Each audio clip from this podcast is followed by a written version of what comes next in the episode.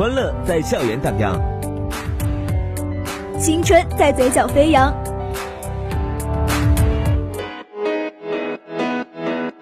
点击校园，点击校园，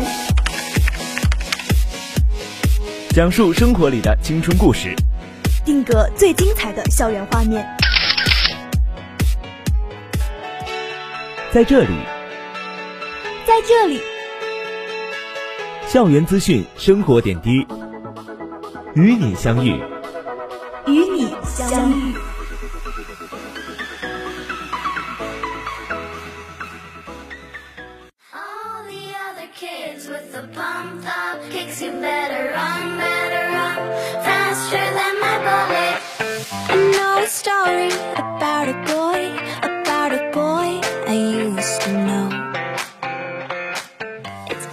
关注校园动态，立足校园，真实记录我们的校园生活。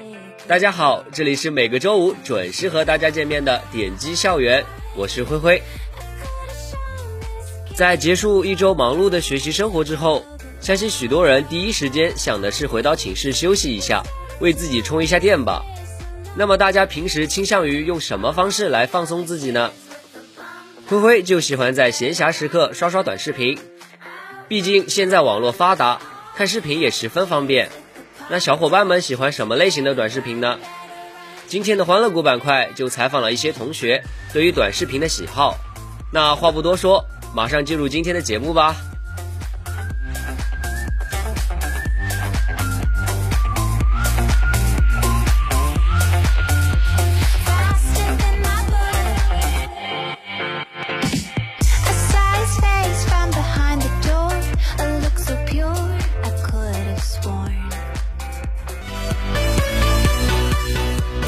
青春乐章，最炫校园生活，带你聆听最新校园资讯，领略趣味要闻。我们用音符留住你美好的校园时光。校园放松会，在声音的海洋里畅游校园生活。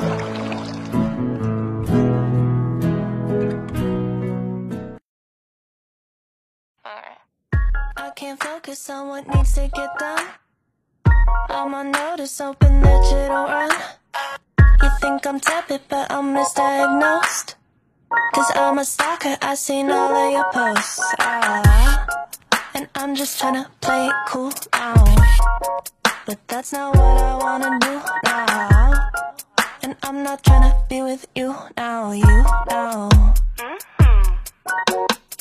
You make it difficult to not overthink And when I'm with you I turn all shades of pink I wanna touch you but don't wanna be weird 音乐过后，欢迎回来，这里是校园放松会。小伙伴们最近有注意到校园的变化吗？随着气温逐渐回升，天气转暖，学校的花也开放许久了，给学校增添了一抹新意。干净整洁的校园环境不禁让人心旷神怡。在这样的环境中学习，上课也觉得十分轻松呢。而小伙伴们，你们知道吗？我校最近有五门课程被认定为省级一流本科课程，大家快和灰灰一起来了解一下这五门课程吧。我校五门课程被认定为省级一流本科课程。日前，湖北省教育厅公布了二零二零年度省级一流本科课程的认定结果。我校线上线下混合式课程药剂学。虚拟仿真实验教学课程、矿山景观化生态修复设计；线下课程、品牌形象设计、视频拍摄与编辑、计算机基础，共计五门课程名列其中。这是我校继获得四门国家级金课后，在课程建设方面取得的又一成绩。药剂学课程的创新之处有三点：一是开展点、线、面、体的立体化教学设计。使学生掌握一个领域，而不是一个课程的综合能力；二是设计理论支架，支持学生完成项目任务；三是开展线上线下多元化教学活动，多通路激活脑区。总体而言，该课程从线上知识点的轻量级、趣味化、个性化、游戏化，到以项目为依托的实践性、应用性、综合性，通过立体化教学内容设计和多通路激活脑区，促进学生自我成长。矿山景观化生态修复设计的创新之处在于以废弃矿山景观化、生态修复为主线，利用最新的信息化和虚拟仿真技术，采用虚实结合的实验操作手法，在实验教学项目的设计思路、实验方法等方面具有鲜明特色。品牌形象设计课程的创新之处在于通过项目制课堂进行多轮系统的理论讲授和有效的课题练习。使学生掌握品牌形象设计方向的基本设计程序、设计要领，提高学生品牌形象设计的全面把握能力。视频拍摄与编辑课程的创新之处在于坚持成果导向，实行项目驱动式教学，在教学中根据实训项目的技能与任务要求，共设计初探、进阶、创作三大模块，六个实训项目，实现技能和成果的转化。计算机基础课程的创新之处在于融入了课程思政的育人理念。全课程中共设计了六个典型的思政教育案例基本覆盖了所有章节强化对学生思想政治素质的培养。I like new york city in the night time you say you like sleeping with the air off. I don't. I need it on. You like the light coming through the windows. I sleep late so i just keep them all close you ignore the music on the radio. I don't. Isingalonei don't ask for you to change. Living on and on, and you don't ask for me to change. 气温逐渐回升，相信许多小伙伴都喜欢买一些冰镇的饮料来喝，而商店中的饮料更是数不胜数，并且每个人都有自己的喜好，比如灰灰就喜欢冰可乐，在自己燥热难耐的时候一饮而尽，那感觉别提有多痛快了。但是小伙伴们知道吗？茶水才是我国最早的饮料之一，我国是茶文化的起源国，茶文化也是十分悠久的呢。但随着时间的流逝，有许多种类的茶树正在逐渐的消亡。正例如现在世界上只有一棵大红袍的母树了。而现在有一所高校建立茶树基因库，打造出了现代农业新高地。建设茶树基因库，湖南农业大学与望城联合打造茶叶新高地。种子是农业的芯片。近日，湖南农业大学和长沙市望城区人民政府在长沙云游茶叶有限公司进行茶叶产学研基地的合作项目签约。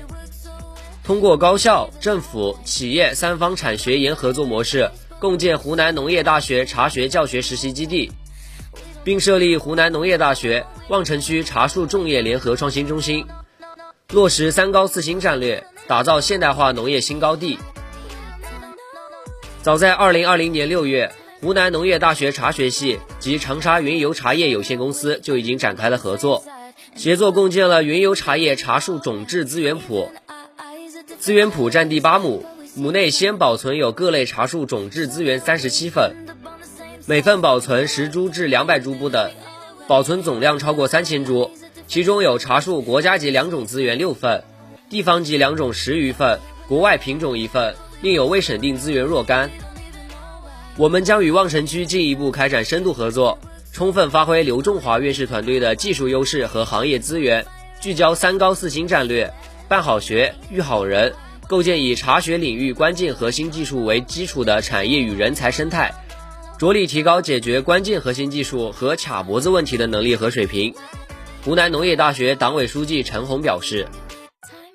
湖南农业大学茶学系作为我国高水平茶学专业人才培养的摇篮，和我国茶叶科学研究的核心力量，具有独特的科技和人才优势。望城区委书记刘庸斌表示，未来望城茶产业将不断加快实现乡村振兴，落实省委省政府“三高四新”战略和市委建设乡村振兴示范市的决策部署，推动茶叶种质资源保护利用。推进长沙茶产业高质量发展，打造乡村振兴新标杆。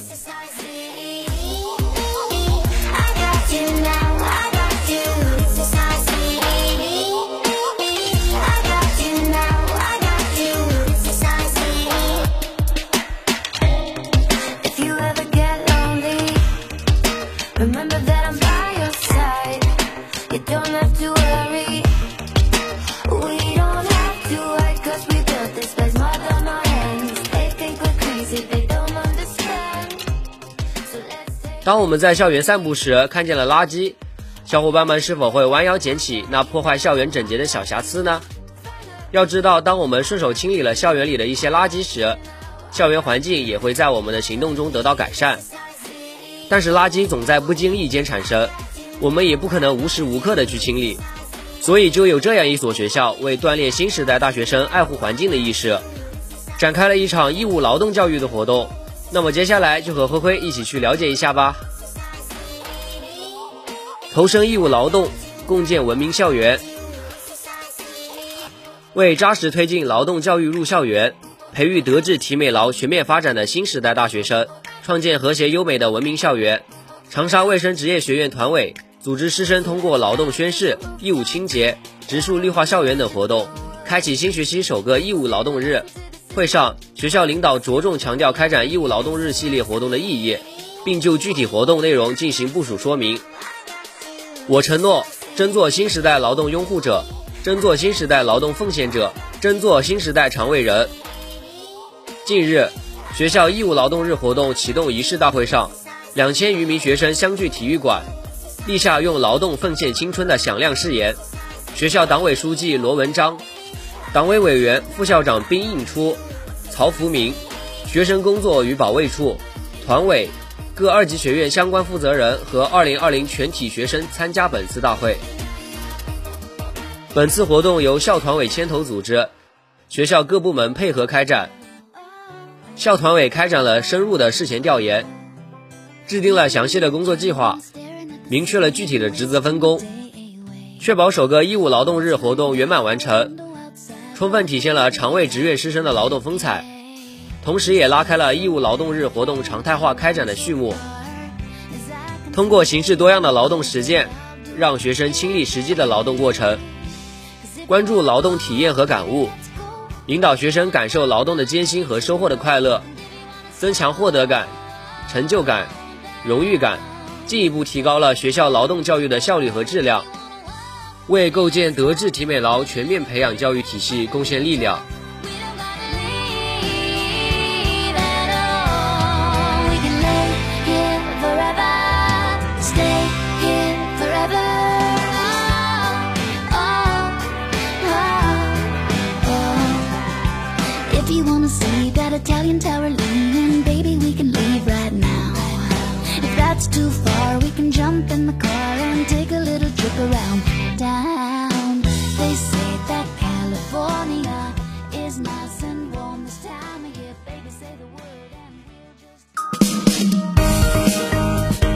这里有新鲜的校园趣事，这里有动人的青春故事，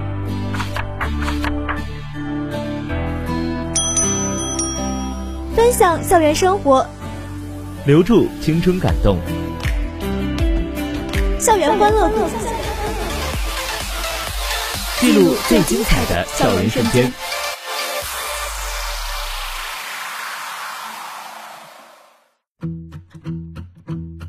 It's the heart on your sleeve, never making me wonder. It's the bone that we tie up and over and under. You're the sun and the rain, and my grass is always green. With a kiss on my cheek, always letting me know I'm the birds and the bees, I'm the apple in your eye. I know that you know that I know you're all I need.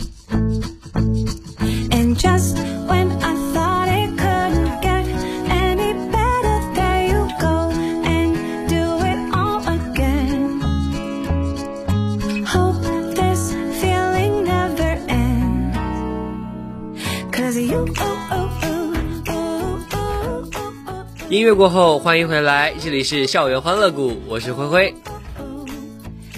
我们在生活中有许多美好的时刻，我们利用一部手机就可以将其记录下来，往往也只能分享在朋友圈当中，这就会导致一些优秀的作品被埋没了。而现在，我校开展了第三届。我的大学青春向党，奋斗向我短视频大赛，我们可以用曾经创作的优秀作品去参赛，让他人欣赏自己的优秀作品的同时，我们还可能获得大奖呢。怎么样？大家是不是和灰灰一样迫不及待要去参赛了呢？不过大家稍安勿躁，在此之前，先和灰灰一起去学校听听其他同学喜欢什么类型的短视频吧。一位来自应用技术学院一九级二班的男同学说道：“我平时比较喜欢看游戏类型的短视频，看这类短视频主要是因为我自己本身就喜欢玩游戏，还有就是一些剧情吧。那些抖音的博主们专门设计出来的剧情，告诉我们有防范意义、安全的那种，我觉得很有意思。那些编辑出来的剧情，其实可以刻意的看出来他是演的。”但是实际上，它还是能告诉我们一些常识，去告诉我们怎么做。再有就是一些推荐带货的视频，有些商品我也用的比较习惯，我也会被吸引，然后去买。一位来自文化学院网络与新媒体专业的女同学说道：“我平时会喜欢看一些娱乐类型的短视频，比如说搞笑的短视频，或者讲电视剧剪辑的那种，或者是那种好看的舞台。”我喜欢看这一类短视频，是因为我们一方面这个专业的需要，我们就要了解一下这些短视频行业在做什么，然后我们可以向他们学习一下。再就是因为生活太无聊，有时候会需要看短视频来解个闷。一位来自计较电子商务的男同学说道：“我平时喜欢看生活类型的短视频，因为生活类的短视频可以看见大家的生活嘛，然后可以跟自己对比一下。”然后就是科技游戏类的短视频吧。游戏是因为我自己本来就喜欢玩游戏，然后科技类是想丰富一下自己，而且看着也挺有趣。短视频嘛，就是平常消磨时间，找找乐趣。一位来自环境与生物工程学院环境工程专业的女同学说道：“我平时会喜欢看一些抖音、B 站上一些搞笑的，还有吃播，还有一些电影推荐之类的。”喜欢看这类短视频，主要是为了打发时间为主吧。吃播主要是因为关注的 UP 主比较有趣，喜欢那种搞笑一点的，还有长得好看的小姐姐，还有一些关于电影的讲解，就一些没有看过的，我不用去看完整的电影就可以领略经典的那种感觉。短视频作为我们这个时代的产物，每个人都或多或少的接触过它。不少人在闲暇的时候会选择刷短视频来作为一种放松的途径。但是在我们放松的同时，时间也在悄悄的逝去，所以我们要把握好尺度，不能浪费宝贵的时间。而现在我校开展的短视频大赛就为我们提供了机会，如果有感兴趣的小伙伴可以去尝试一下哦。那么今天的节目到这里就要结束了，我们下周再见，拜拜。